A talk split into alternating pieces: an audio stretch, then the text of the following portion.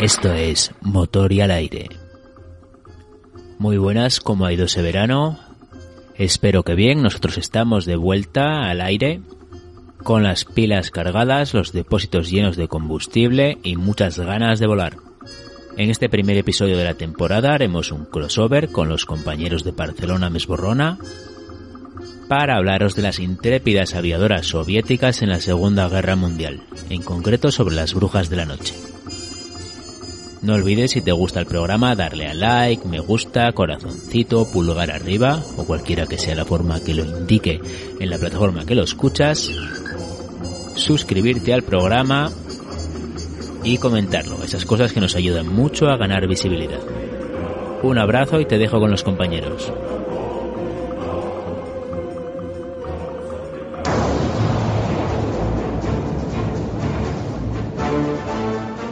Bienvenidos, bienvenidas a este programa que por supuesto es motor y al aire, pero también es Barcelona Mesburrona.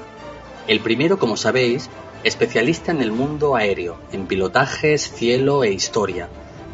Con ganas, con muchas ganas de surcar los aires. Y el segundo, un programa de historia y divulgación cultural.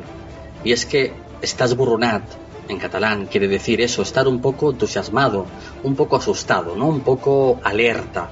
Y es que así, arrejuntaditos los dos, nos hemos sentado a preparar un programa muy especial, como se dice ahora, un crossover. Y es que vamos a hablar de las guerreras de Raskova, aviadoras soviéticas en la Segunda Guerra Mundial. Dentro de la serie de aviadoras intrépidas, mujeres que dejaron en el cielo la impronta de un coraje y de una valentía que les avanzaba a su época. Y tenemos aquí con nosotros a Marta Flores. ¿Qué tal? Eh, buenas noches, Marta. Hola, buenas noches. Bienvenida. Vienes con contenidos, vienes cargadita de contenidos. ¿Nos traes alguna sorpresa hoy o qué? Bueno, no vamos a desvelar nada todavía, pero sí una biografía apasionante.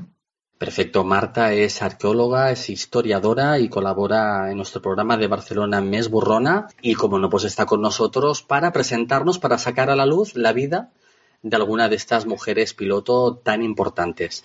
Y en el programa de hoy contamos con la inestimable colaboración de Darío Pozo Dardo, ingeniero informático de profesión y piloto privado por afición. ¿Qué tal, Dardo? Buenas tardes. Hola, buenas tardes. Bueno, ya buenas noches casi, ¿eh? En esta época del año la tarde y la noche se confunden. Exactamente. Genial. Darío Pozo es ingeniero informático de profesión, piloto privado, divulgador también y miembro de la Asociación de Amigos del Museo del Aire y de la Fundación Infantes de Orleans, donde colabora en la conservación y la difusión del patrimonio histórico aeronáutico español. Y antes de empezar a entrar en materia, bueno, ya nos han soplado, ya nos ha soplado un pajarito que un poco Emilio fue culpable de que hace seis años entraras en el mundo de la investigación de, de, las, aviadoras, ¿no? ¿Cómo fue un poquito esto? Bueno, a mí lo que es la aviación histórica en general me ha interesado siempre. O sea, esos primeros 40 o 50 años de la historia de la aviación me parece una época fascinante de, de la humanidad en general. Y en el caso concreto de las aviadoras, pues yo conocía las más famosas, eh, Amelia Arjar, Amy Johnson, y sí, en la guerra conocía los casos de, de las brujas de la noche, o sea, las aviadoras soviéticas y otras, y otras que también podríamos comentar, ¿no? Pero no en la profundidad que requeriría hacer un programa como el que quería hacer Emilio. Así que me puse a estudiarlo, empecé a leer libros y el tema realmente me fascinó. Después de haber grabado ese programa, eh, propuse a la Asociación Amigos del Museo del Aire dar una conferencia en el, en el museo, sabiendo que los, la gente que lo iba a estar viendo eran sobre todo expertos en aviación, y lo que me encontré pues me demostró que, que, merecía la pena lo que estaba haciendo, porque esas historias que yo estaba contando me daba cuenta que esa gente, siendo expertos, la mayoría no las conocían. Habiendo además otro, otro dato, que es que en la, en la aviación actual, en la aviación comercial, apenas el 5% de mujeres, de, el 5% de pilotos son mujeres, pues me parece que hacía falta doblemente este trabajo. Por un lado, por recuperar esas historias de, aviadoras que no deberían estar tan olvidadas, y por otro, por proporcionar referencias para que más eh, niñas que ahora estén pensándose que van a ser de mayores, pues digan, ah, pues mira, pues lo del piloto también mola. Eh, y en ello estamos desde hace varios años. Exacto, y bueno, nos comentabas fuera de antena antes que justamente en la época en la que nos vamos a situar, en esta Rusia de los años 30, el siglo pasado, el porcentaje, justamente por el sistema comunista, era del 20%. O sea, hay una diferencia única en la historia de un porcentaje de mujeres, de mujeres aviadoras que no tiene nada que ver con lo actual, ¿no? Y es que la falta de referentes hace justamente que a veces eh, se pueda confundir a una mujer que va con su traje de piloto, ¿no? O de, eh, de, lo, de lo que sea en, un centro comercial y un niño, nos explicaba Darío antes una pequeña anécdota, la confunda con que va disfrazada. Sí, eso le sucedió a una amiga mía, no deja de ser una anécdota pero cuando ese niño, al verla a ella, no asume que, es un, que, es, que está viendo a una piloto, sino que está viendo a una mujer disfrazada de algo que no es, dices, ese niño ha sacado su idea de algún sitio. ¿Por qué un niño de cinco años piensa que las mujeres no pueden ser pilotos? Pues esto tenemos que cambiarlo. Eso no puede pasar en 2020. No puede pasar. Y una forma de cambiarlo es justamente a través de la divulgación, ¿no? que son las tareas que tú haces. Nosotros desde Barcelona Mesburrona también las hacemos no desde la aviación, era un tema en el que no habíamos entrado aún, ¿no? Pero sí que lo hemos hecho a través pues, de mujeres del arte y a través de, otros personajes femeninos pues que no, pues que no estaban representados, que no aparecían, ¿no? Y hoy justamente vamos a empezar nuestra historia, si os parece, eh, Darío, Marta, apagamos la luz, bajamos la intensidad de la luz un poquito y, vamos a intentar acercar a las personas que nos escuchan este periodo histórico, y un poco la vida de estas mujeres y lo que pasaba. Vamos a imaginarnos que es de noche, eh, el Wehrmacht está acampado, hace un frío desgarrador y un oficial nazi mueve los dedos dentro de sus guantes negros, Hugo Bosch, de lana, pero no sirve de mucho. El miedo le atenaza desde dentro. A lo lejos, dos imaginarias sujetan sus MG-34 oteando el horizonte. Esta noche habrá jarana. Ese sonido, que ni se percibe, como si un palo de escoba surcase el firmamento. Llegaban así, en pareja, y casi sin darnos cuenta hacían volar todo por los aires. Estamos oyendo el sonido justamente de un Polikarpov 2, de un Po-2, ¿no? Por cierto, que hemos leído que los llamaban también mazorcas o patos. ¿Te suena, Darío? Eh, los llamaban, bueno, motes han tenido muchos a lo largo de, la historia, pero los principales apodos durante la época esta que hablamos de los años 30 y la Segunda Guerra Mundial era segadora, que así lo llamaban los soviéticos, sobre todo por los vuelos que hacía a baja altura, que iba prácticamente, pues eso, segando el trigo con las ruedas. Y los alemanes lo llamaban máquina de coser, por el ruido que hace su, su, motor, que es verdad que suena como una máquina de coser. Es que en la Fundación Infante Orleans tenemos un PO2, así que este sonido lo he escuchado muchas veces. Y además, Dardo, te hemos visto en un vídeo ante semejante máquina explicándola. Eh, sí, así es. Entre otras tareas en la fundación, pues cuando hay visitas de, gente que viene a ver el museo, vienen a visitar la colección, pues yo me dedico a eso, a hacerles la, presentación de los aviones y, sobre todo la historia de, las personas que volaron en esos aviones. Y cuando hablas del Polikarpov U2 o PO2, que son las dos denominaciones que tuvo, pues es inevitable hablar de las brujas de la noche. Y es un tema tan fuerte que hay veces que cuando termino de contarlo hay gente secándose las lágrimas, ¿eh? así como suena. Bueno, es que es emocionante, es, muy emocionante acercarse a la vida de estas mujeres eh, en piloto y sobre todo en qué circunstancias se enfrentaron ¿no? en esas estrategias de hostigamiento contra los ejércitos nazi. Si os parece, vamos a acercarnos un poco a este periodo, vamos a saber de qué hablamos y nos explicaba Darío antes que en realidad existieron tres regimientos Dos de ellos mixtos, estaban integrados por hombres y mujeres, y en concreto solo uno era el de las brujas de la noche, que era el 588. Eh, aunque la URSS había establecido una cierta igualdad en el acceso a todas las profesiones, favorecida por el sistema comunista, Algo también, muchísimo, podríamos decir, ayudó también la gran Marina Raskova con su popularidad e influencia con Stalin, ¿no? Para animarle a crear estos dispositivos que incluían a las mujeres por primera vez, no solo en la plana mayor o en labores colindantes, ¿no? sino también en el combate. Me parece algo bestial. No sé tú cómo ves el tema, si no me equivoco, fueron las primeras aviadoras combatientes de la historia de la, de la aviación. Hubo, hubo una antes, hay un precedente que era Sabina Gobhan, turca, que, llegó a participar en misiones de combate, sobre todo de bombardeo contra las minorías kurdas. Ya sabéis que, en Turquía la guerra contra las minorías turcas pues lleva, lleva más de un siglo en marcha, ¿no? Y hubo ya una aviadora, una aviadora turca que participó en esos primeros combates. Pero a, un nivel, eh, digamos, grande, notable, que sea, que, haya unidades, hablemos de escuadrones, pues fue aquí, en la, en la Unión Soviética, y el único lugar en el mundo en el que hubo algo semejante.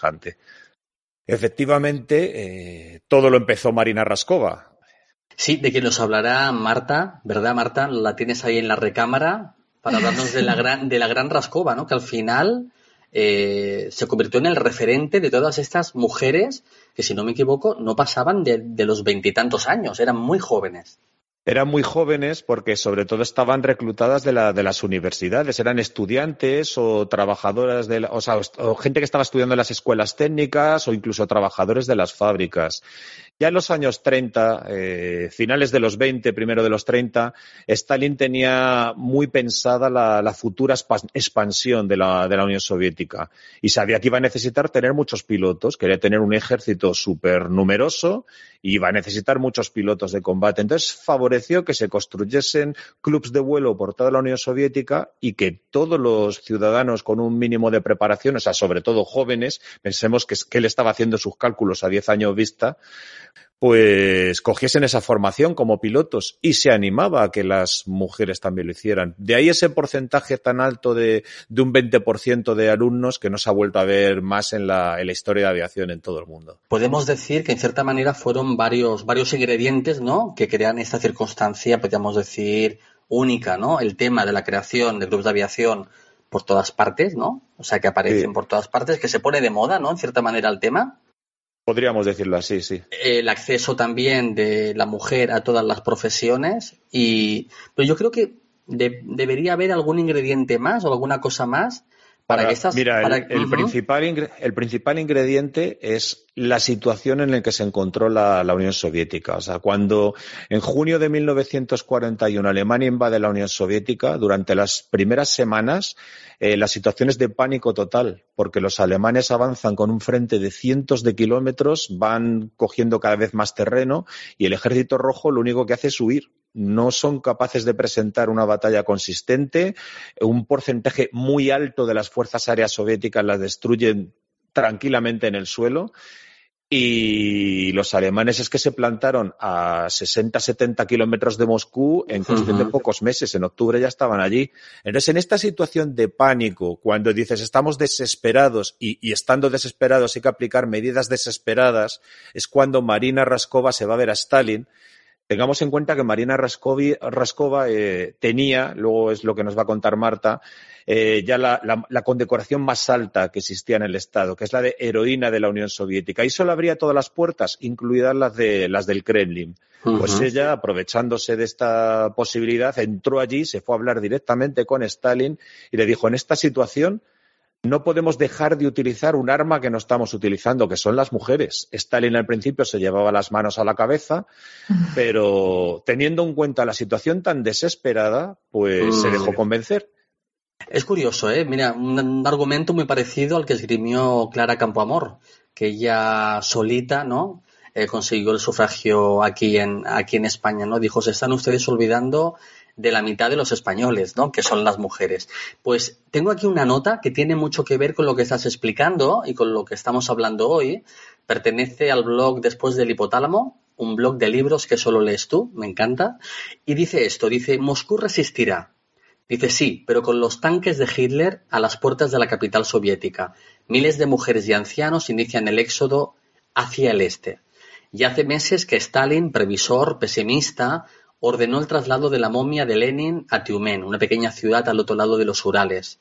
A pesar de este por si acaso, el dictador sigue en el Kremlin. Es allí, justo lo que explicabas tú, donde Marina Raskova, aviadora plusmarquista, agente de la NKVD, lo convence para crear estos tres escuadrones integrados solo por mujeres. Yo una pregunta quería hacerte y es, de los, de los tres escuadrones, ¿qué particularidad tenía justo el, 588, el, llamado por los nazis las brujas de la noche?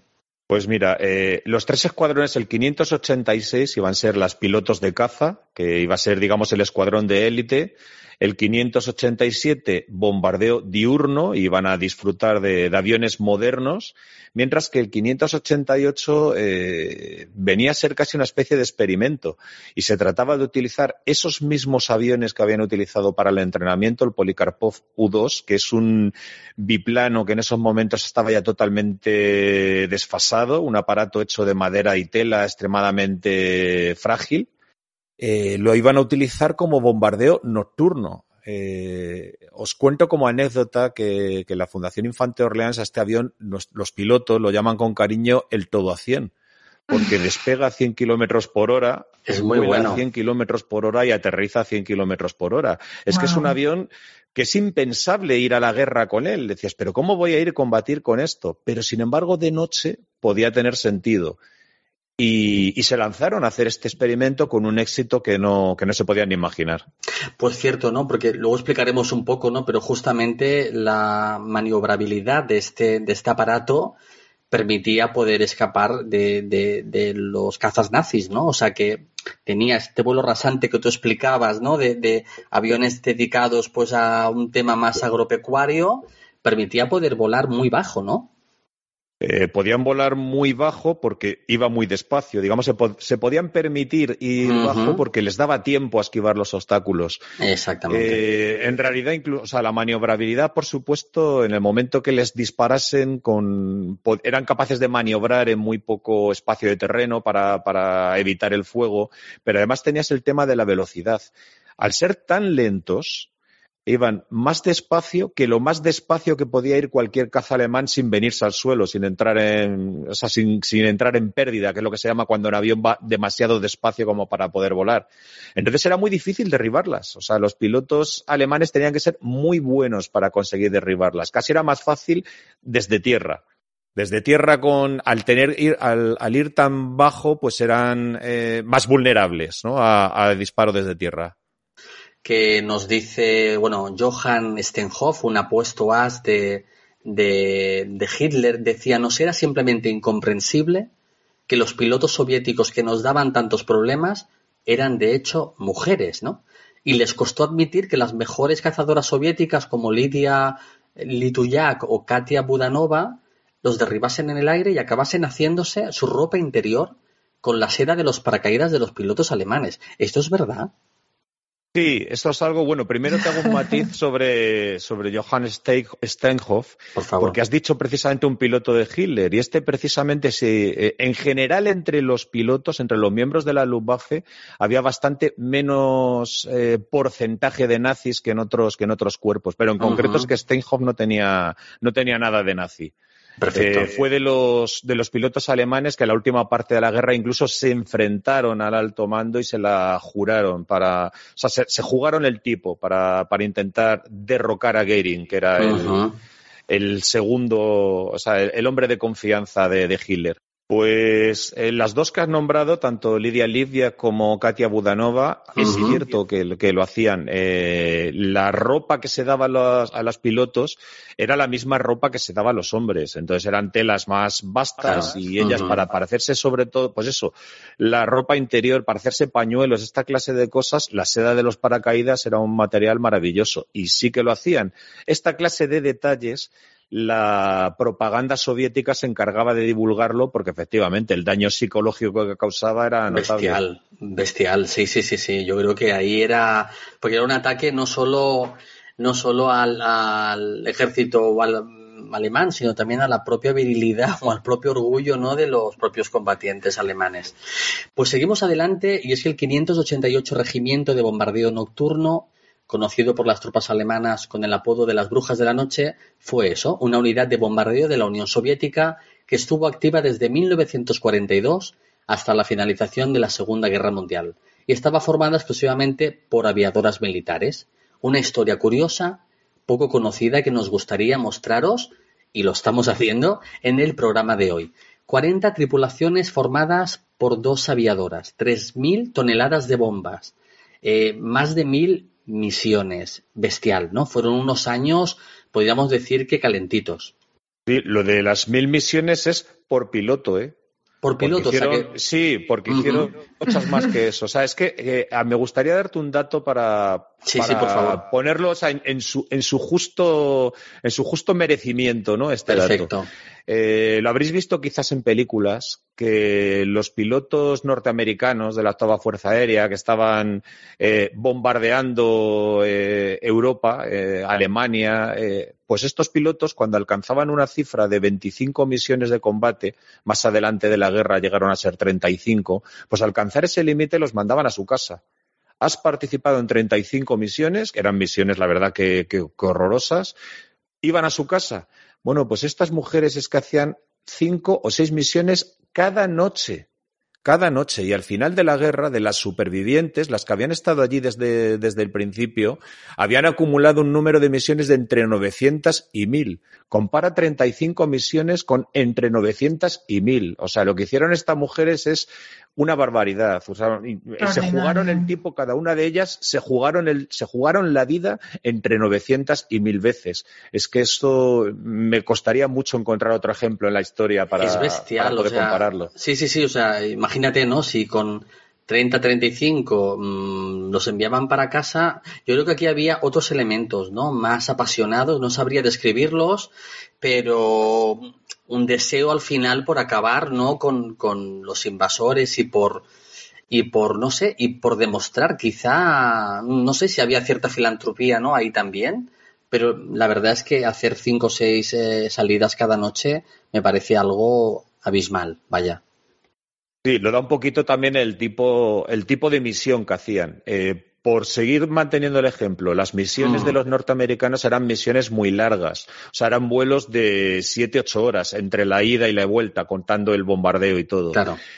Eh, sin embargo, estas mujeres eh, estaban siempre muy cerca de la, infantería. Lo más lejos que estaban del frente eran unos 40 kilómetros, que en cuestión de minutos los ha recorrido con el avión.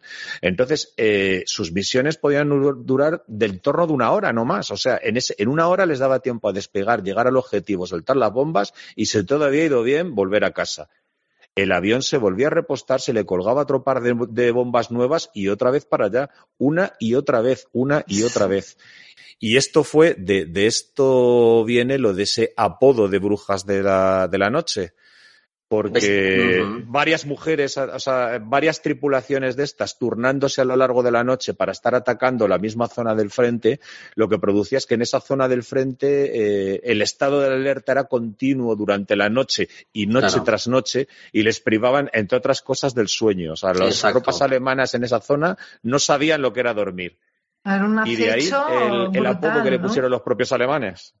Sí, sí, totalmente. Oye, que destruían cosas también, ¿eh? O sea, que, que, no, es, que no era solo la parte psicológica. Eh, con un avión cargado con entre 100 y 200 kilos de bomba como mucho, no se pueden, no se pueden conseguir eh, resultados espectaculares, que a veces los conseguían, pero sobre todo era este, era este efecto tan grande. Pues sí, a veces los conseguían porque justamente os tengo preparada una sorpresita. Vamos a escuchar a una de las pilotos rusas. Obviamente es una dramatización a cargo de la actriz Laia López, a quien se lo agradecemos, pero que justamente Masha eh, destruyó un tren, destruyó un tren alemán y ahora que lo comentabas, pues mira, vamos a compartir con nuestros radio oyentes, o más que radio oyentes, aquí diríamos otra cosa, ¿no, Dardo? Que nosotros venimos de la radio, somos más analógicos. No, lo, de oyentes es perfecto, ¿no? Perfecto, pues... la, diferencia es que algunos no, o sea, que la gran mayoría lo van a escuchar, bueno, ¿qué digo la gran mayoría? Todos lo van a escuchar en diferido. Exactamente. Bueno, también lo pasaremos por antena a nosotros, pero ahí ya es ya es otro capital. Pues vamos a escuchar esto a una de nuestras pilotos rusas de las que estamos hablando, eh, Masha, después explicaremos un poco su vida, pero esta sí que hizo una hazaña importante que fue destruir pues, un tren alemán. Vamos a escucharla.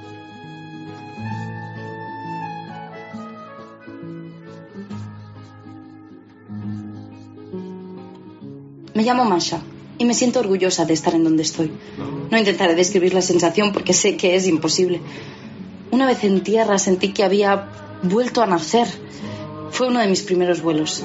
El aparato hizo un tirabuzón y un tonel. El, cielo daba vueltas y tumbos y, y de pronto apareció sobre mi cabeza. A mis pies no tenía más que el cielo azul con nubes a lo lejos. Entonces se me ocurrió que sería posible sostener un vaso del revés sin que se derramara el agua. Cosas que se piensan sin demasiado sentido. Después de aquella primera experiencia, vi el mundo de un modo muy diferente. A veces me aterra la idea de pensar que podía haber pasado toda mi vida sin volar. Soy la primogénita de una familia pobre y analfabeta. Es así. En el colegio no desayunaba si no me invitaba a alguien. El frío era mi aliado y se colaba siempre por las costuras de los parches que sujetaban mi ropa, una y otra vez. No lo digo como alegato de nada. Era pobre. Hija, nosotros somos pobres, me dijo mi padre. Así ha sido mi vida, hasta hoy.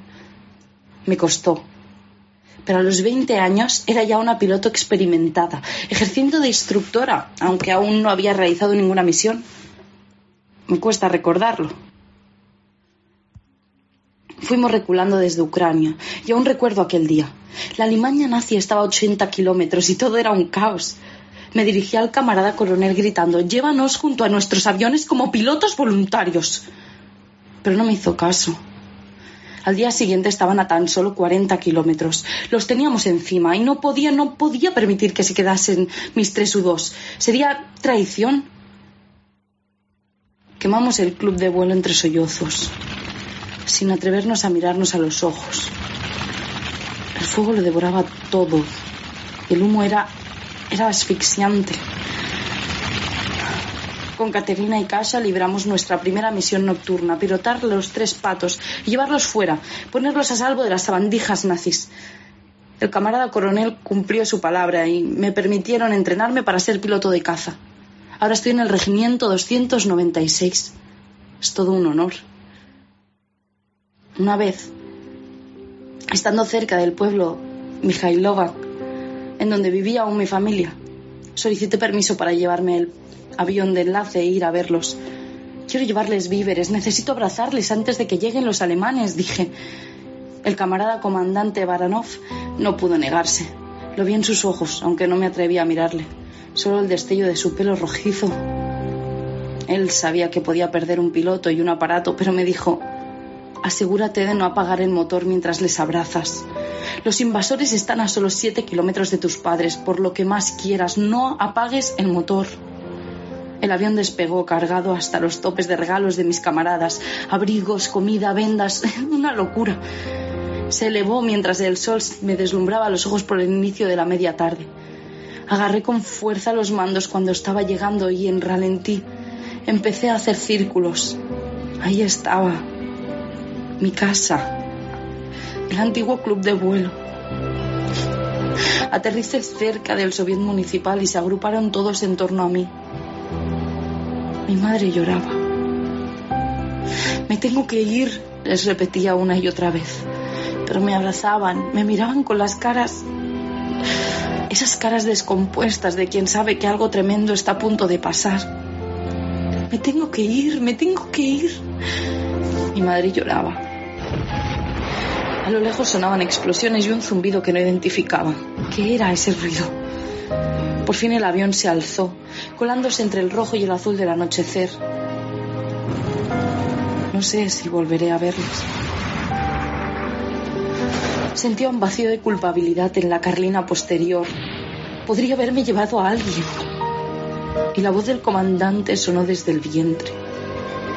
No apagues el motor. Tu vida tiene otro propósito. Me tengo que ir.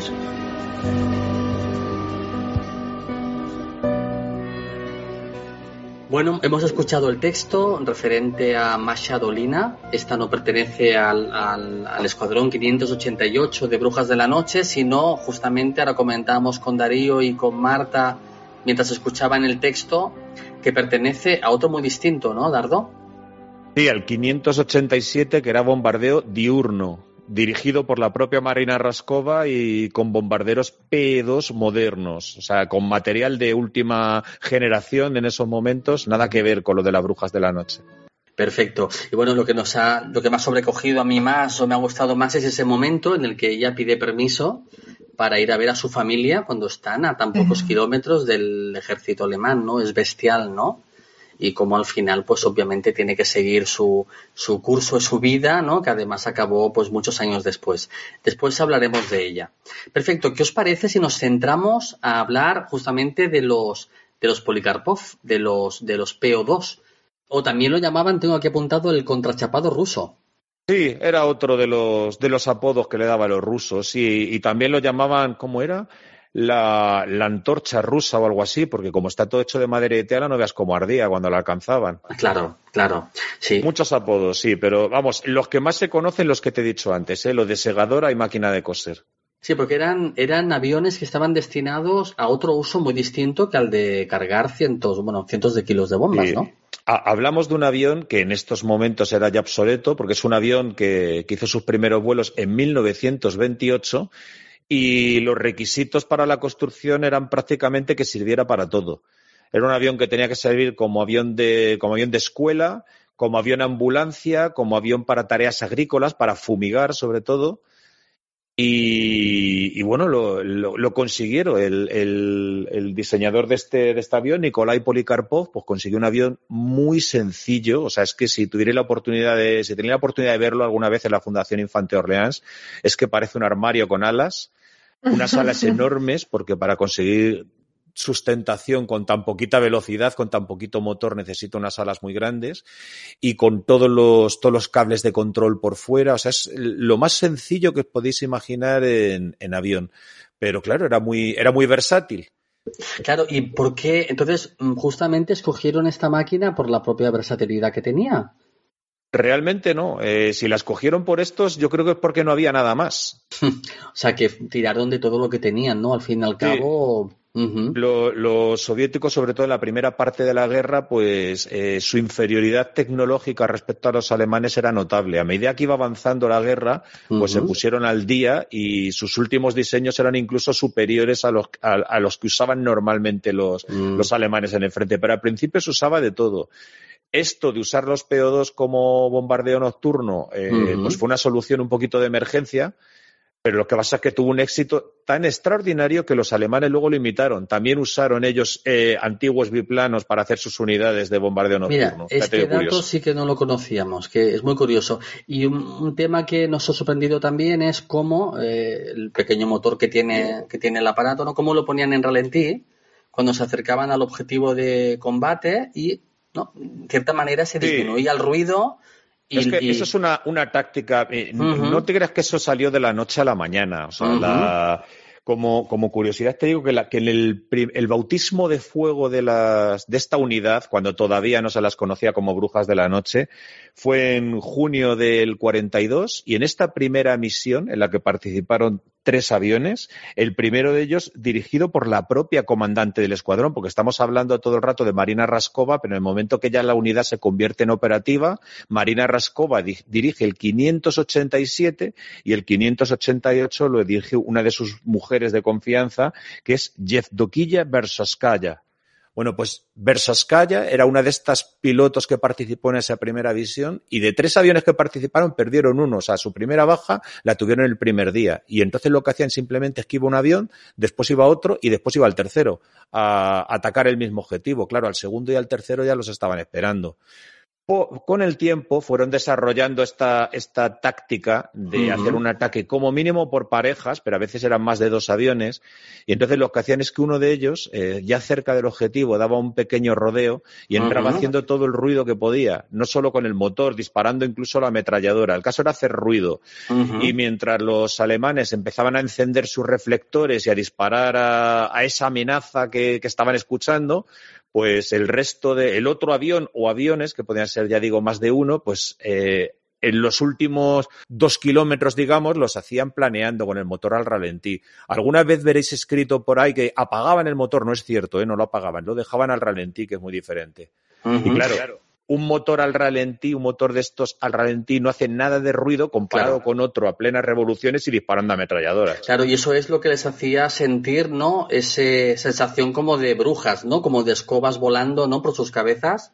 Es que en el momento que pones el motor al ralentí, lo que más se oye es el ruido que hace el, aire al, dar en los, en los tensores de, las alas, o sea, estos eh, cables que van, que, van uniendo las alas asegurando la, rigidez del conjunto, pues el aire al soplar por ahí, el ruido que hace es como un silbido. Y, bueno, podrías pensar eh, que se trata eso de una bruja en su escoba. Darío, haces una descripción que ahora realmente te, transporta y te hace realmente situarte en, ese momento, ¿no? Imaginarte esos vuelos.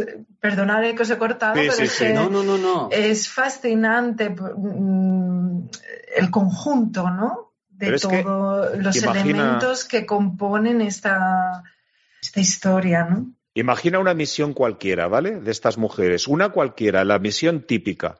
Pues la misión típica conseguía en, despegar ya con noche cerrada para aprovechar esa, oscuridad.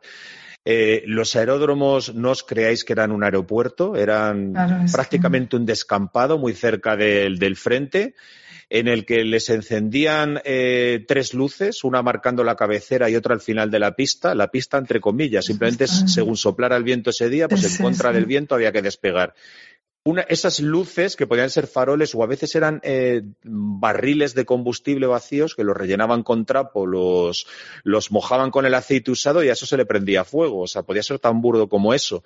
Pues con esa mínima ayuda de esos tres barriles o esas tres linternas tenían que despegar y dirigirse hacia el objetivo en total oscuridad. En total oscuridad la única manera de llegar era lo que se llama navegación a la estima. Eh, sabes en qué rumbo está el, el, objetivo y a la velocidad que vas a llevar el avión, pues el tiempo aproximado que vas a tardar. Pues ese era el cálculo. E intentando la navegante, o sea, la que va acompañando al piloto, pues localizar referencias en el suelo con la poca luz que pudiera dar la luna, por ejemplo, pues intentar localizar un claro del bosque o algo así que les diera alguna, alguna referencia de que se estaban acercando al objetivo. Los objetivos, pues normalmente eran concentraciones de tropas, podía ser aeródromos, podía ser nudos ferroviarios, trenes o, un blanco muy a menudo cuando se trataba sobre todo de cortar el avance de los alemanes eran los puentes. Los alemanes que tenían unidades de ingenieros muy potentes tendían puentes por los que luego pudieran pasar sus vehículos. Y la misión de destruir, de lo que los alemanes construían de día, destruirlo por la noche, la tenían estas mujeres. Pues bueno, ponte que ya, han conseguido llegar al objetivo y en este momento em, em, empieza el ataque propiamente dicho y se encienden esos reflectores.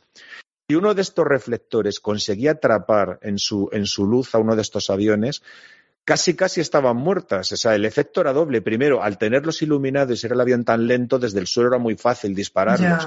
Pero por otro, para, para, la propia tripulación, para la piloto y la navegante, esa luz, de, o sea, pasan de la oscuridad absoluta a una luz cegadora tanto que perdían la orientación, no sabían si estaban boca arriba boca abajo, y era muy difícil escapar de esa, de esa situación. Es como una, como una luciérnaga cuando de pronto se, se, llega, delante, llega delante de la lámpara. Lanzan sus bombas, consiguen quizás escapar de, la, de las balas con el avión intacto, y ahora hay que regresar. Y de nuevo regresar en absoluta oscuridad para que cuando estén cerca ya del aeródromo, pues sus mecánicos escuchaban el ruido y volvieran a encender estas tres linternas, esos tres barriles para que pudieran aterrizar. Y después de haber hecho esto, a lo mejor tenías que hacerlo la misma noche, eso mismo tres o cuatro veces más. Lo veo súper alucinante. ¿eh? Yo creo que agradecer a Marta que nos ha devuelto a la humanidad, ¿no? Porque a veces en historia se corre el riesgo de instrumentalizar todo y olvidarnos justamente de, pues de lo que estás explicando, ¿no? De yo no me imagino volar en oscuridad guiándote por intuición, ¿no? ¿Cómo lo has llamado? aviación a... Eh, no, navegación, a estima. Navegación a estima, o sea, me parece... Darío, te quería preguntar precisamente que esta, eh, eh, esta navegación a estima es uno de los, de las, podríamos decir, de los Em, elementos que caracterizan el, famoso vuelo de récord de, Marina Raskova, ¿no? Porque en, un momento dado eh, pierden completa y no muy lejos, ¿no? Bueno, después igual hablamos, pero me has hecho pensar en, este famoso vuelo de récord que, gran parte se, desarrolla sin ningún tipo de visibilidad respecto al, suelo, ¿no? Porque eh, además con unas condiciones climáticas que, que finalmente mm, las obliga a a, desarrollarlo. Sí, piensa, eh, que en esa época las ayudas que tienen ahora los, aviones para encontrar un aeropuerto prácticamente sin nada de visibilidad hasta tocar la pista, entonces no existían todavía y en eso incluso la Unión Soviética iba por detrás de otros países. Entonces, en el momento que faltaba la visibilidad, lo único que tenías era eso, trazar tus rumbos en el mapa y calcular según la velocidad por lo que ibas a tardar en llegar de un punto a otro estimar más o menos el viento que te puede aportar, apartar de ese rumbo. O sea, esto todo el rato estar haciendo cálculos de trigonometría. Y el papel de Marina Rascova en esos momentos era estar constantemente haciendo trigonometría para, para saber aproximadamente encima del mapa dónde debían estar en un momento dado. Imagínate que después de pues 12 o 15 horas de vuelo, eso no era tan fácil ya. No, no, es que es uno de los elementos que, más me ha fascinado de, estos vuelos que, podríamos decir, ¿no? Que, buscan eh, el récord, ¿no? Y de luego el, el, el, del, el, del, año 38 es excepcional, ¿no? Pero ya había, ya había habido experiencias previas que también... Sí, durante, mm, durante todos los años 20 y 30 tienes muchos de esos vuelos, ¿eh? Aquí en España también. fascinante. Lo, lo, lo, raro de ese es que estuviera en ese momento protagonizado por mujeres, aunque ya tenías otros precedentes, tenías a Amelia Arhart, Amy Johnson, había, había habido bastantes curioso que en esta situación, ¿no? De, eh, en estas misiones tan agotadoras, tan arriesgadas, ¿no? Tan siempre al filo de la muerte, ¿no? Que hace falta tener una entereza, un coraje y un dominio de, de las propias emociones. La mayoría de acompañantes querían ser pilotos y la mayoría de pilotos querían ser pilotos de caza. O sea, me parece increíble, ¿no? Sí, sí, la, entrega de estas, yo creo en general de todas las tropas soviéticas en ese momento, pero estas mujeres en especial eh, tenían un deseo enorme de hacer todo lo que pudieran hacer y un odio muy grande al enemigo. O sea, este, este audio que hemos escuchado antes piensa que en muchos casos sus aldeas de origen ya habían sido tomadas por los alemanes. Eh, no sabían que había sido de sus seres queridos o en algunos casos sí lo sabían, sabían que los habían matado. Entonces, el odio que sentían por el enemigo era mucho mayor de lo que nos podamos imaginar. Claro, nada que, que hacer un matiz sobre esto del control de, las emociones. Eh, fíjate, cuando, escuchábamos antes el, testimonio de Steinhoff, de este piloto alemán, que decía que estas mujeres parecían no tenerle miedo a nada.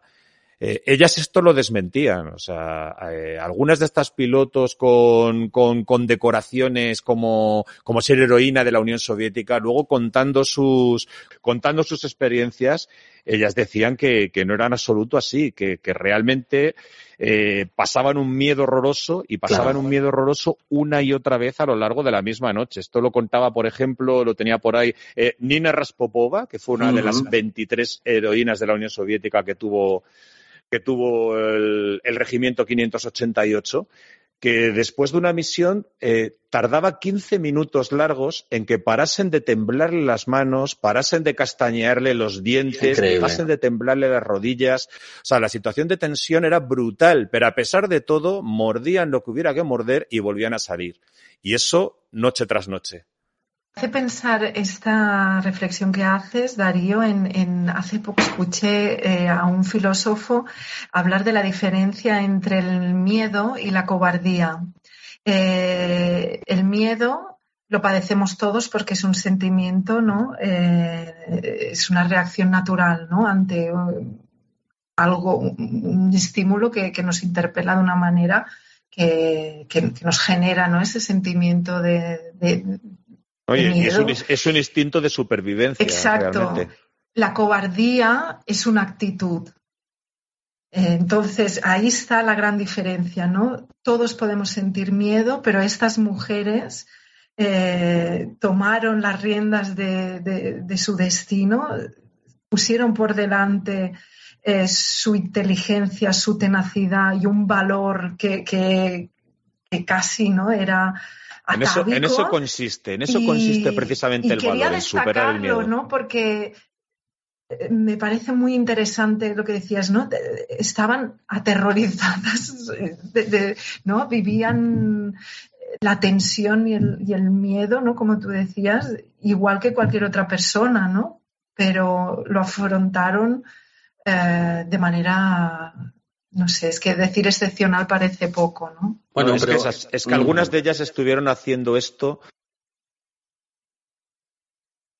desde que entraron en combate en junio del 42 hasta mayo del 45, porque hay que decir que fueron siguiendo tanto los retrocesos como los avances de la infantería y al final se plantaron en Berlín. Las brujas de la noche llegaron a Berlín. Tres años seguidos haciendo esto varias veces cada noche, imagina. Increíble.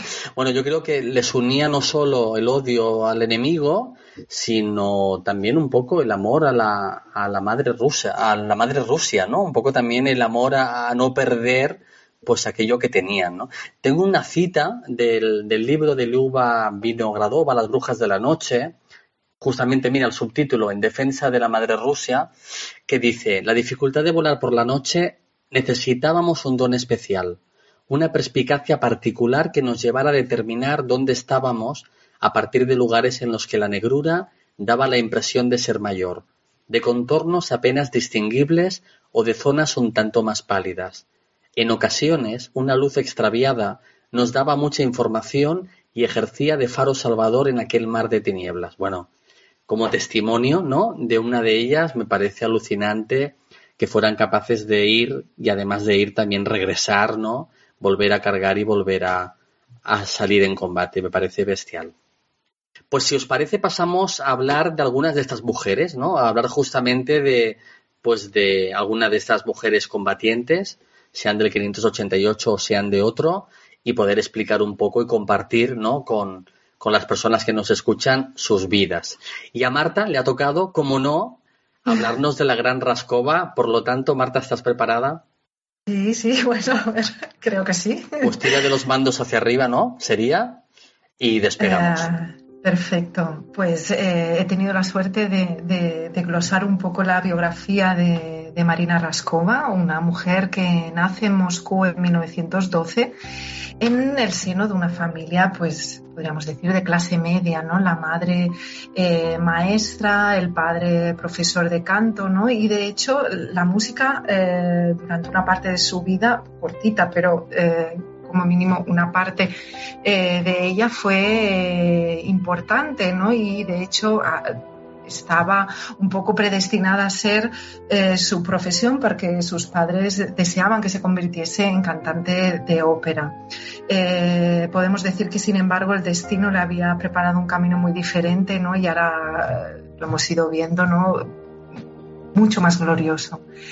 Eh, como digo, aunque estudié un tiempo en el Conservatorio de Moscú, es a partir de, 1929, para que la situemos cronológicamente, se eh, gradúa en la escuela superior con la especialidad de químicas y, pasada esta graduación, empieza a trabajar en una empresa de tintes. Eh, en ese mismo momento se, se casa ingeniero, un año más tarde una hija y eh, pocos años después se divorcia. A partir de, 1930, o sea, poco después de, ese paso por la empresa de tintes, eh, empieza a trabajar como diseñadora de planos en el Centro de Navegación Aérea de la Academia del Aire. Eh, es aquí donde entra en contacto con la aviación y, su destino, pues podemos decir que cambia para siempre, ¿no? Eh, descubre una pasión que la eleva a, lo más alto gracias a, decía Darío ¿no? al inicio de, la conversación, a una, inteligencia, a una tenacidad y a un valor extraordinarios.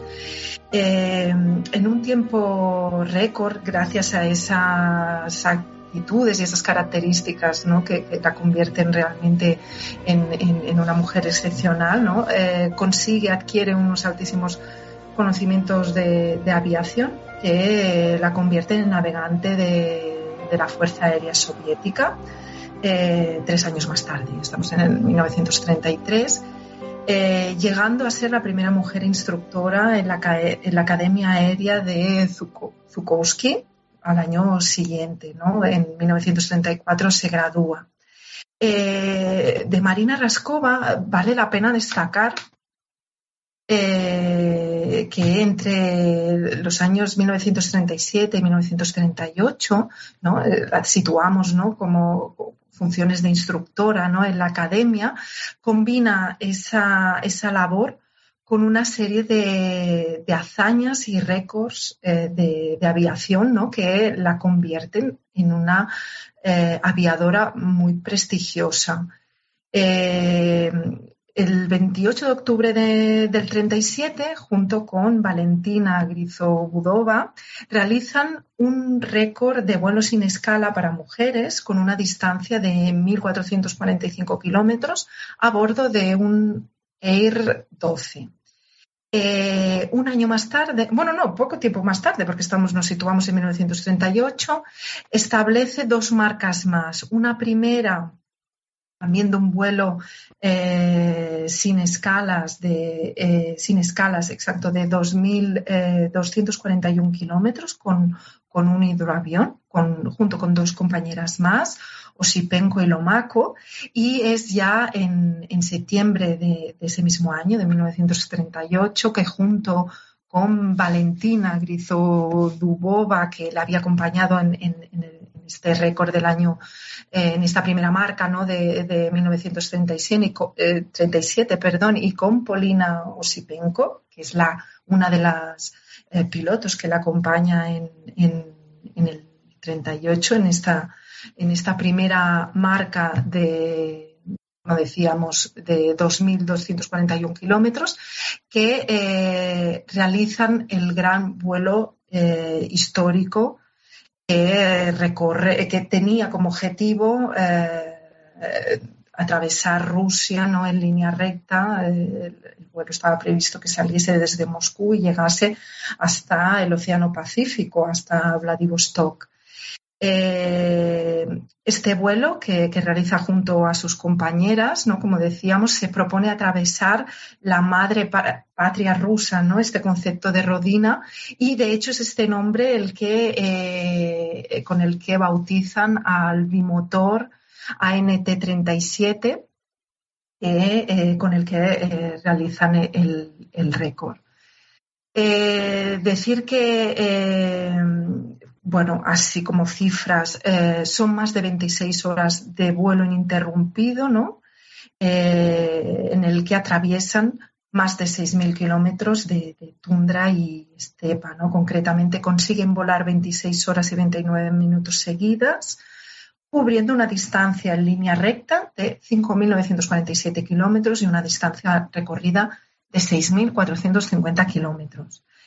Eh, un vuelo que, más allá de estas cifras eh, extraordinarias, eh, es también extraordinario por, las circunstancias en las que se produce y, cómo se desarrolla, ¿no? porque podríamos decir que es un vuelo bastante accidentado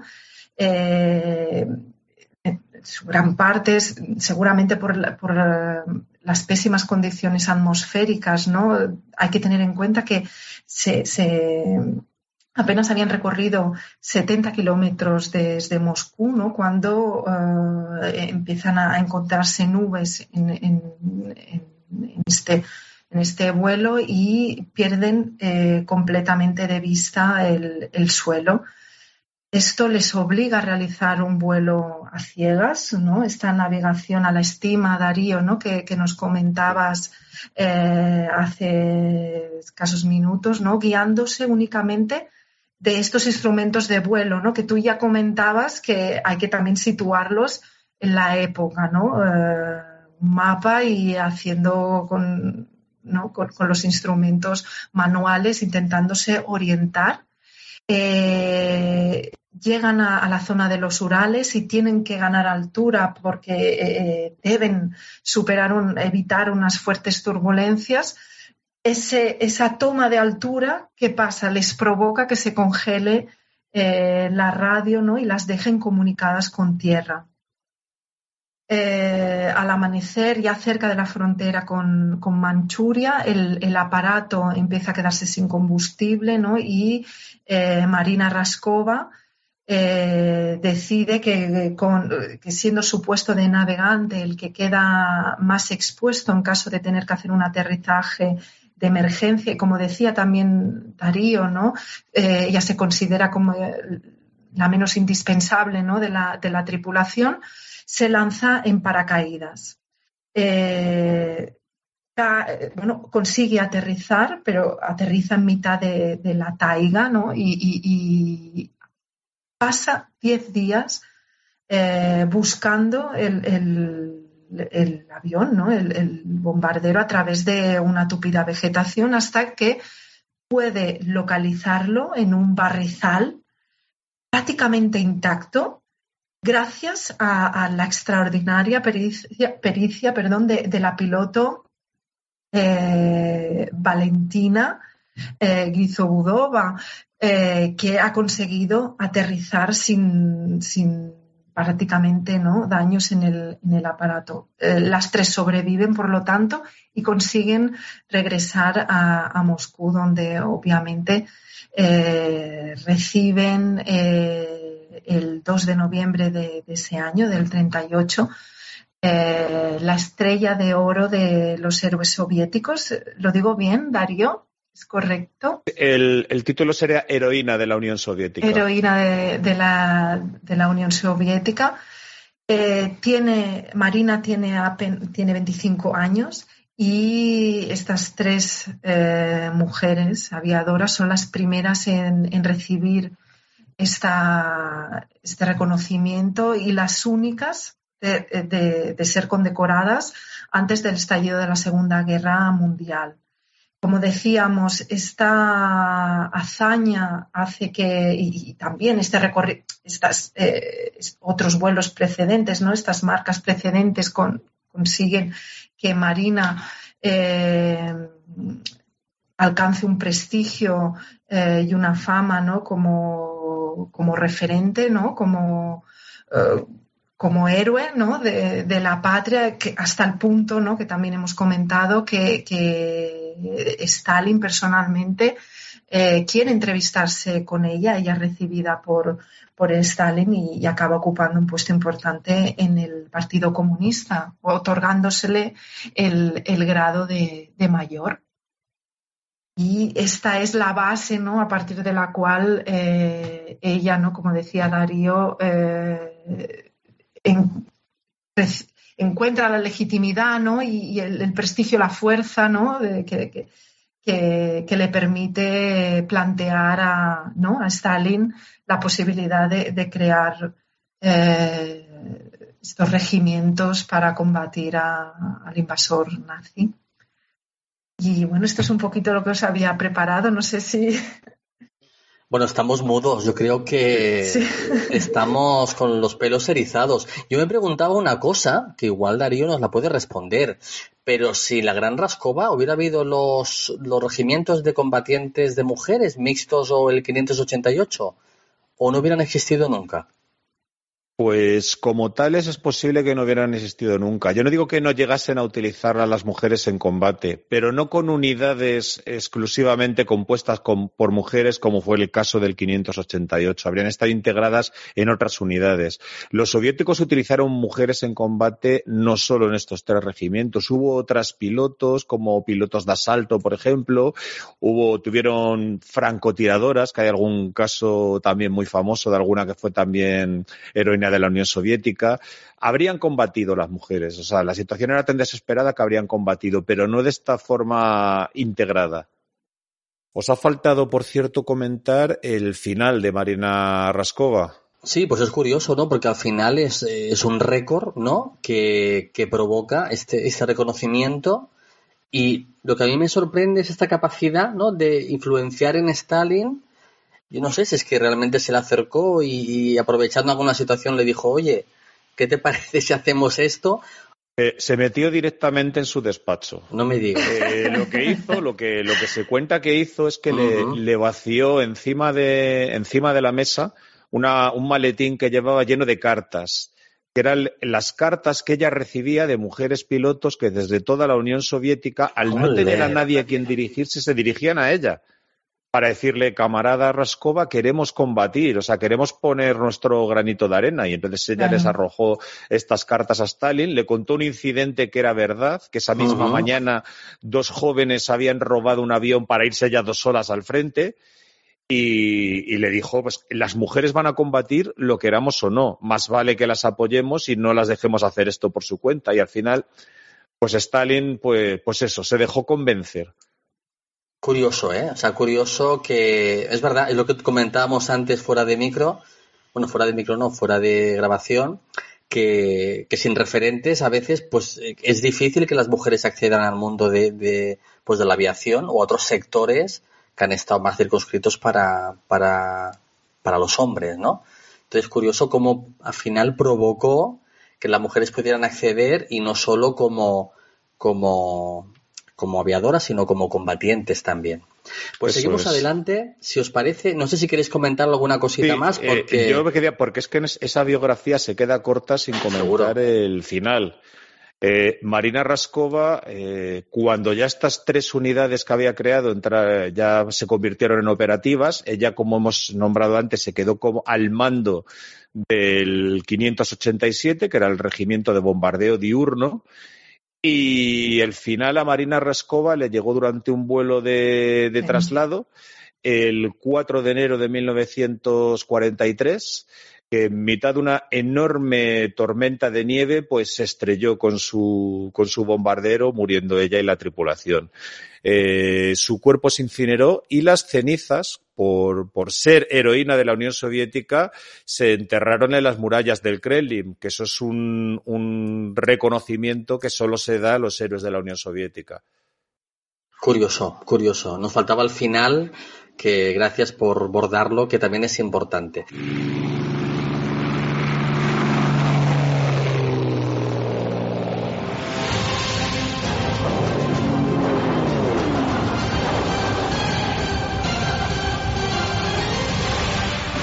Combates aéreos más emocionantes de todos los tiempos.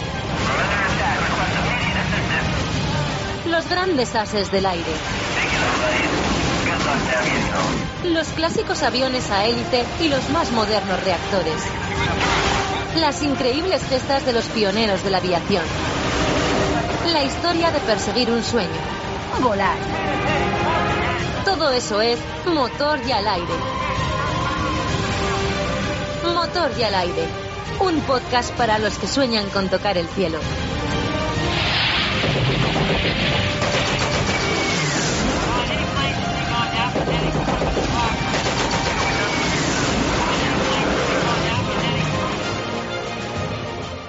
Seguimos adelante y ahora vamos a describir un poquito por encima la vida del personaje que antes hemos dramatizado como Masha a cargo de la actriz Laia López. María eh, Ivanovna Dolina, Masha, fue una destacada piloto soviética del 587, el regimiento de bombarderos pesados que más tarde fue conocido como 125 Regimiento de Guardias y fue llegó a estar condecorada con la medalla de héroe o heroína, mejor dicho, de la Unión Soviética. Y bueno, pues Marina nació, eh, Marilla, perdón, nació en el año 1922 en el pueblo de Sarovka, cerca de la ciudad de Omsk, en Siberia, siendo la mayor de 10 hijos de una familia pues muy pobre, como, como el relato dice, de campesinos emigrados de Ucrania, país al que regresan eh, con apenas 10 años eh, a la región de Zaporozhye, debido a la incapacidad de su padre que había perdido una pierna durante la guerra civil rusa y bueno, Masha, pues ya sabemos que es la mayor de los de los de, sus nueve hermanos, se ve obligada pues a trabajar desde muy jovencita cuando acaba los estudios pues más primarios. Y ella siempre sueña con volar. Tiene una afición no inmensa por su Carlos Aires ¿Y qué hace? Pues se apunta a un club de vuelo, ¿no? En aquel, tiempo pues abundaban los clubes, los clubes de vuelo y en la ciudad de Militopol, donde se gradúa ah, en este club con una nota muy alta. Y al final decide dedicarse o piensa dedicarse profesionalmente al mundo de la, aviación, de la aviación y empieza a trabajar como instructora de pilotos. Esto un poco le empieza a dar cada vez más más alas, ¿no? Podríamos decir. Cuando Alemania invade la Unión Soviética, estamos en junio de 1941, estaba trabajando en un club de vuelo en la ciudad ucraniana de Nikopol, donde destacaba los mandos de un biplano Polikarpov Po-2 y tenía una gran, una gran destreza. Eh, hay un momento en el relato este dramatizado, ¿no? Que, que ella, bueno, pues le pide a su comandante de, de que quiere ir como como combatiente, ¿no? Dicen, déjame ir, ¿no? Déjame ir. Es ese deseo, ¿no? También por formar parte de, pues de la, pues de luchar contra la ofensiva nazi, ¿no? Y aparte de eso, queman el club de vuelo porque no puede permitir que sus, que sus podos pues queden, queden en manos del ejército invasor. Seguimos adelante. Eh, en el año 1941 ingresa en la Academia Militar de Pilotos en la ciudad de Angels, donde formó parte de una nueva unidad de bombarderos pesados capitaneados por la famosa, ahora sí, Marina Raskova. Y es en junio de 1943, en la región de Kubán, durante una de sus misiones de bombarderos, el avión de Dolina fue alcanzado por la artillería antiaérea alemana antes de alcanzar su objetivo. Uno de los motores se incendia pero Dolina logra soltar las bombas sobre el objetivo previsto y al regreso pues su avión fue atacado de nuevo por otros cazas alemanes. Y al ver que su segundo motor también estaba en llamas, ¿qué hace? Decide lanzarse en picado con la esperanza de apagarlo, no sé si con, si con el empuje, si con el aire, pero intentando apagar ese segundo motor que se había incendiado. Se estaba acercando a sus líneas y los pilotos alemanes se retiraron por miedo a ser alcanzados por la defensa antiaérea soviética. Total, que milagrosamente el avión en llamas de Dolina logró aterrizar. Entonces es uno de los hechos como, como anecdóticos en los que esta mujer salva su vida porque vive muchísimos años más. Y es que finalizada la guerra, Dolina continúa en la Fuerza Aérea Soviética como segundo comandante de un regimiento de bombardeo. Vivió en Lituania, después estuvo en Letonia también y al final se retiró y hacia el año 1983 se fue a vivir a Kiev, donde estaría hasta, hasta el día de su muerte.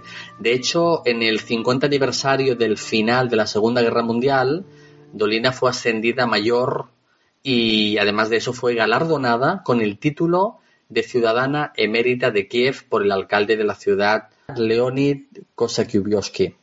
Dolina participó en las celebraciones del Día de la Victoria de 2009 en Kiev. Fallece, eh, pues mira, no hace ni 10 años, a 3 de marzo de 2010, en la ciudad de Kiev, a la edad de 87 años. Cabe decir que eh, esta combatiente, esta, esta piloto, realizó 72 misiones de combate eh, sirviendo en el frente del Don, del Cáucaso Norte, Oeste, del Tercer Frente Bielorruso y el Primer Frente del Báltico. O sea, estuvo realmente. Y el 18 de agosto del 43 fue cuando se le concedió el título de heroína de la Unión Soviética por su coraje y por su valor militar contra, contra el enemigo.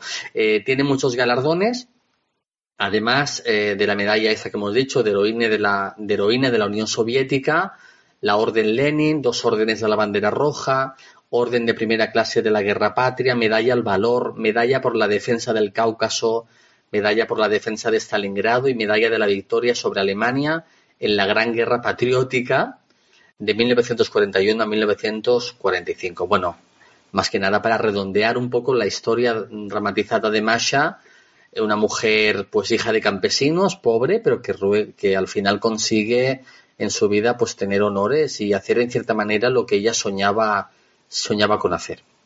No sé qué os parece un poco la historia de este personaje real. Bueno, eh, Masha, Dolina, precisamente por esa misión que has contado, es la que le valió el, que la nombraran heroína, de la Unión Soviética. Vale, justo por la misión realmente Fue, fue algo tremendo. Fue por esa misión, sí, sí. Aunque también tiene mucho mérito su, su tripulación, porque fueron las que iban eh, rechazando el ataque de los cazas en todo ese Mm. viaje de vuelta. Sin ellas no habría llegado tampoco, pero vamos, en, en una labor en equipo, pero que re- sin duda requirió un valor tremendo. Pues un valor, porque el tema de lanzarse en picado para apagar el motor, eh, pero claro, imagino que en esas circunstancias no hay que Sí, tener no, la... no tenía otra, No hay otra alternativa, probablemente, sí. Exactamente, pues bueno, al final murió a los 86 años con honores y seguramente con una vida rica y plena haciendo pues lo que, no sé si lo que le gustaba, porque sí que había ese deseo por volar y por la aviación, pero seguramente también había un sentido del deber en, en estas mujeres, ¿no? Pienso, Darío. Sí, sin duda, es lo que comentábamos antes. El patriotismo, digamos, que estaba muy reforzado en la Unión Soviética, porque hay de aquel que no lo sintiese, por otra parte. Claro. Esto se unía, esto se unía, pues, ese, ese odio que tenían al enemigo, porque lo habían padecido en sus propias carnes o en la de sus familias.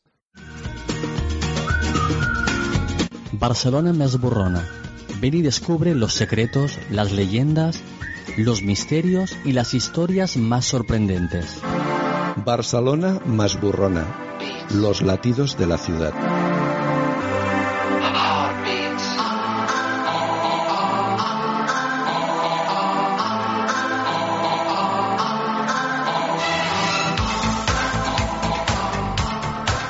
Seguimos adelante con el programa. Tenemos una tercera biografía, esta vez a, cargo de Dardo, que nos va a hablar, si no me equivoco, de Dusia Nosal. ¿Lo pronuncio correctamente? Sí, eso es. Dusia es el diminutivo de Yedovkiya, que es un nombre ruso bastante difícil de pronunciar. Se llaman Dusia y Nosal era el apellido. Bueno, pues esta mujer nació en marzo de 1918 en una familia de campesinos en un pueblo de Ucrania. Estudió pedagogía y dio clases en la ciudad de Nikolayev y mientras daba clases, pues eh, también pues tomó instrucción como piloto en uno de estos de estos aeroclubs, vamos, en el aeroclub local de esta ciudad. Allí se eh, después de graduarse como piloto, eh, la contrataron como, como instructora, se quedó como instructora de vuelo allí durante varios, durante varios años. Bueno, pues el- la historia de esta, de esta mujer es que, pues, con, en esos momentos, 23 años de edad, cuando se produce la, la invasión de la Unión Soviética por parte de Alemania, ella no fue de las que desde el minuto uno estuvieron con Marina Raskova por una razón, y es que estaba embarazada, estaba a punto de tener su, su primer hijo.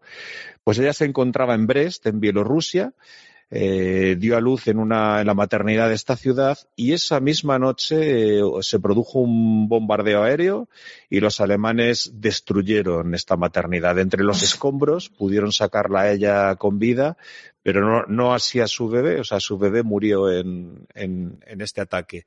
Así que en cuanto se pudo recuperar, lo que hizo fue presentarse voluntaria para, para el combate y Marina Raskova la, la envió, como, como no había estado en, en, esta instrucción desde el principio, pues a pesar de su experiencia, al único sitio donde la podían mandar era a donde se estaba volando el PO2, que era el avión con el que tenía experiencia. Así que la mandó directamente al, al regimiento 588, las brujas de la noche. Y nada más llegar, pues fue considerada por muchas la, la mejor piloto, la más hábil que tenía el, que tenía el regimiento. El 588 empezó a operar en el Cáucaso en junio de 1942 y desde el primer momento, eh, esto que hablábamos antes de que cada una tenía motivos personales para odiar, para odiar al enemigo, imaginaos que, qué motivos tenía Dusia Nosal para, para, odiar a los alemanes. Es que acababa de perder a, su hijo en sus manos. Pues ofrecía siempre para las misiones más peligrosas y salía por noche pues una media de cuatro o cinco veces por noche, todas las que podía. Y el primer gran éxito que, tuvo el, este regimiento lo, protagonizó ella. Cuando el 2 de septiembre de, ese mismo año, de 1942, destruyó un tren cargado de, cargado de municiones. Fijaos que hablamos que el PO2 iba cargado nada más que con dos pequeñas bombas, en total 100, 120 kilos de bombas. Pues dio en el lugar exacto, hubo una explosión en cadena y destruyó el, el tren entero. Eh, ese, esa noche todo el regimiento 588 estuvo de fiesta. Y ella lo primero que hizo fue escribirle una carta a su marido, que en ese momento estaba eh, destinado en los orales, para decirles que, que, esa noche había conseguido vengar a su, a su hijo. Pero eso no la detuvo. Ella siguió combatiendo junto a sus compañeras. Por esta misión tan, tan exitosa obtuvo la Orden de la Estrella Roja siguió teniendo éxitos durante el otoño. El 30 de diciembre la condecoraron con la Orden de la Bandera Roja. Y así llegamos a la primavera de 1943. La noche del 23 de abril, despegó llevando una navegante nueva, una, una, mujer que había sido hasta hace muy poquito mecánica, pero se había formado para ser navegante y volaba por primera vez esa noche, que se llamaba Irina Kashirina. La primera salida, la primera misión de esa noche, eh, volvieron sin incidentes, pero en la segunda, mientras venían, venían de regreso, volando muy bajito por encima del mar de Azov, que separa Ucrania del territorio de lo que hoy es Rusia, pues las atacó un caza alemán. Eh, Irina Kasirina, la navegante, creyó ver un destello, quizás seguramente eran los escapes del caza que se les venía encima. Ya os he dicho antes que era muy difícil desde, derribarlas desde un caza, pero es que el piloto no era un piloto cualquiera, era uno de los grandes ases alemanes, Wolf Ettel y lanzó una ráfaga que, atravesó justo la, zona del avión donde se encuentra la, cabina delantera, donde iba la, piloto, y una de las balas, pues, atravesó limpiamente la, cabeza de, de Dusiano Sal, que, murió en el acto. Eh, al caer su, o sea, su cuerpo, al caer hacia adelante encima de la palanca de mandos, el avión entró en picado, fuera de control, pero eh, esta navegante que estaba, recordemos, en su primera noche como, como navegante y en solo su segunda misión, pues tuvo la sangre fría de sujetar el cadáver de Dosia con la mano, sujetándola por la cazadora, eh, con la mano izquierda por encima de las cabinas y con la mano derecha recuperar la, palanca de mandos. Este, el, el PO2 era doble mando, o sea, se podía pilotar tanto de la cabina delantera como de la trasera. Y de esa manera, sin dejar de sujetar a su compañera, al cadáver de su compañera, consiguió, consiguió regresar. Así que a Dusia la, la, enterraron entre todas sus compañeras, algo realmente dramático. Eh, a título póstumo se le otorgó este reconocimiento como heroína de la Unión Soviética, la primera, del, la, primera de la unidad. Al final de la guerra, este 588 era la unidad más condecorada de toda la aviación soviética, con nada menos que 23 heroínas de la, de la Unión Soviética. Pues la primera de estas 23 había sido Dusia Nosal. Y, el último detalle es que sus compañeras, pues sí, Iba a decir que el último detalle es que sus compañeras al día siguiente en uno de los PO2 pintaron en, letras, eh, en letras blancas grandes en el fuselaje pintaron para vengar a Dusia. Y ese avión participó pues en los siguientes grandes ataques eh, en la pues en la zona esta de, del Cáucaso y, y seguramente pues eso se cobraron en sangre la pérdida de su compañera. Eh, por comparación con, la, con el personaje que, hemos hablado antes de Masha Dolina, pues fijaros que ella murió a los ochenta y tantos años y sin embargo Dusia Nosal tenía nada más que 25. 25 años. 25 años. Y es, es curioso que la guía no solo la destreza ¿no? que tenía y que pone en evidencia ante, ante sus compañeras, sino también ese sentimiento un poco de, no Marta, de la mujer que no tiene nada que perder porque lo ha perdido todo, ¿no? Yo creo que eso es un sentimiento y una fuerza que a veces en la vida, en determinadas circunstancias, te empuja a no tener miedo a nada, ¿no? Sí, bueno, estaba casi paralizada, ¿no? Escuchando a... Sí, es una historia... Muy emocionada. Muy emocionada y después la destreza, ¿no? De, de la de la acompañante como puede manejar el aparato a través del cuerpo inerte de, de su amiga, ¿no? Es, es increíble, ¿no? Yo, yo creo que este escuadrón, el 588, como dice Darío, el, más condecorado, está lleno de historias y que no se conoce mucho. Porque una, una pregunta, ¿quién, a partir de cuándo se ha dado a conocer el tema de las brujas de la noche? ¿Es un tema que ya, que ya era mítico? ¿Es un tema que ha emergido en las últimas décadas? Eh, sobre todo a raíz de la caída de la Unión Soviética, cuando empieza a haber una apertura y además se permite que entren investigadores extranjeros, pues esto se le empieza a dar pues bastante más publicidad en general. Perfecto. Pero vamos, que la, que la Unión Soviética eh, eran bastante conocidas y las últimas, o sea, es, las más mayores que todavía de vez en cuando, pues había reuniones, digamos que eran muy, eran muy queridas, ¿eh? muy admiradas. Uh -huh. Pues están ustedes escuchando un programa que es un crossover entre Barcelona Mesburrona y Motor y al aire. El título de hoy es Las guerreras de Raskova, aviadoras soviéticas en la Segunda Guerra Mundial. Y estamos con Marta Flores, estamos con Darío Pozo y yo mismo, Tony Cobos, que les habla. Y en este programa que nos está poniendo los pelos de punta, estamos llegando al final. Sí que nos gustaría, compañeros, un poco acabar, acabar el vuelo de hoy con aquello que más os ha llamado la atención o con aquellas cosas que pensáis que han quedado en el tintero y que cabría pues poderlas compartir. Yo, a ver si me queda una cosa que contar, ¿eh? si queréis. Lo que os quería contar de estas brujas de la noche, que ya hemos dicho que iban siempre avanzando o retrocediendo siempre muy cerca de la infantería, es que ellas mismas, eh, sin que nadie se lo ordenase, se arrojaron una misión secundaria que no dejaron de cumplir durante toda la guerra. Y era en todas esas situaciones que se producen a veces durante los combates en que unidades de infantería propias quedan aisladas, eh, rodeados, imaginaos, en, un bosque donde han buscado cobijo, en lo alto de una colina, y están rodeadas de enemigos y no se les puede hacer llegar ningún tipo de suministros. Pues ellos lo que hacían era que en las cabinas del avión metían mochilas con comida, sobre todo latas de conserva, y cuando venían de vuelta de los bombardeos, procuraban pasar por donde estaban estas unidades de, infantería que las estaban pasando canutas para dejarles caer esas mochilas con comida. Esto, imaginaos, eh, que a lo largo de la noche cayeran cuatro o cinco mochilas en donde estuvieran a lo mejor, pues no sé, 200 o 300 hombres eh, literalmente pasando hambre, seguramente no daría para mucho. Pero la moral, el, el darse cuenta de que no estaban solos, que había alguien que estaba todavía mm, peleando por ellos, intentando mantenerlos por vida, es que eso, era, eso marcaba la diferencia. Eh, la consecuencia de esto es que las tropas de infantería, eh, las que compartían frente, digamos, con las brujas de la noche, las adoraban. Eh, muchas recortaban de cuando salían las noticias de las que condecoraban y salían el Pravda, pues tenían los recortes y los llevaban guardados en la cartera. Bueno, pues cuando, cuando por fin acabó la guerra, pues algunos de estos hombres de la infantería les quisieron hacer un homenaje a las supervivientes. Y fue un homenaje muy sencillo, extremadamente humilde y al mismo tiempo muy emotivo. Y es que les entregaron una simple placa. Y lo importante es lo que decía en esta placa. En esta placa decía, aunque pusiésemos a vuestros pies todas las flores del mundo, no serían tributo suficiente a vuestro valor. Uf, qué bonito es alucinante. Es muy interesante. Yo creo que aquí tenemos que poner música.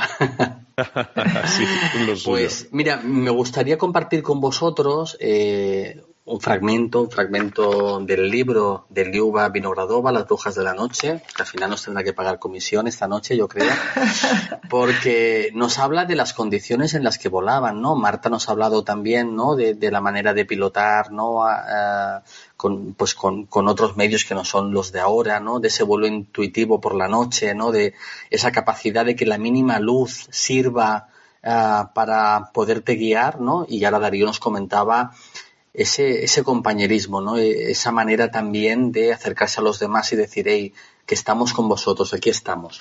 Dice el fragmento, dice, todas las reclutas de la unidad de Raskova recordaban el de 1941 y 43 como un invierno excepcionalmente frío, con heladas graves y tormentas de nieve inclementes. Recibieron prendas muy cálidas, botas altas de aviador con medias de pieles, trajes de vuelo, guantes forrados con pelo y pasamontañas de piel de topo para cubrirse el rostro. Con todo, ni siquiera todo aquello podía proteger de manera suficiente a quien volase a cierta altitud en lo más riguroso del invierno dentro de la carlinga descubierta de un U-2. El frío era terrible, y era frecuente que se les helase la cara, pese a que la llevaban tapada. Las navegantes, que siempre tenían menos experiencia de vuelo que las pilotos, sufrían náuseas hasta que se habituaban a aquellas temperaturas.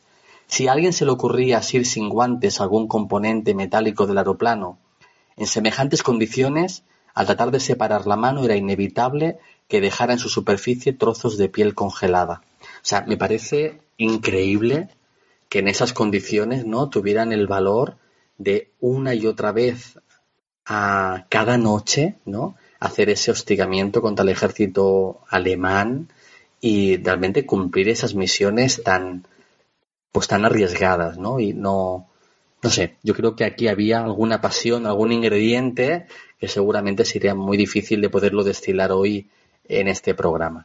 Llegados al final, Marta. Perdona, Tony, no, yo quería decir que, seguramente, y enlazo con, con, el, con, ese cierre tan bonito que, hacía eh, Darío, es, eh, tiene mucho que ver con, con, el hecho de, de, ser mujer, ¿no? Y aquí enlazo con un poco la historiografía y hoy estamos haciendo un ejercicio ¿no? de justicia histórica eh, porque seguramente este tipo de, hazañas, este escuadrón con, estas condecoraciones y estos reconocimientos a sus eh, protagonistas, eh, sería, en caso de ser hombres, permitidme que, lo plantee así, seguramente sería famosísimo, ¿no? Y aquí, bueno, pues un poco eh, cabe reflexionar sobre el papel de la mujer en, la historia.